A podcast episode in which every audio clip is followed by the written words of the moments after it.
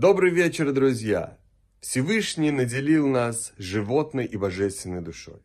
Животная душа заботится о состоянии нашего тела, а божественная за нашу связь со Всевышним.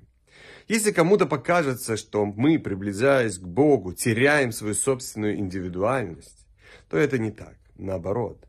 Тора учит нас, что Всевышний безграничен и бесконечен. Приближаясь к Нему, выполняя Его заповеди, изучая Тору, мы способны в большей мере раскрыть свои собственные возможности, весь свой потенциал. Именно это дает нам возможность в полной мере проявить свою индивидуальность. Замечательного вечера и прекрасного настроения.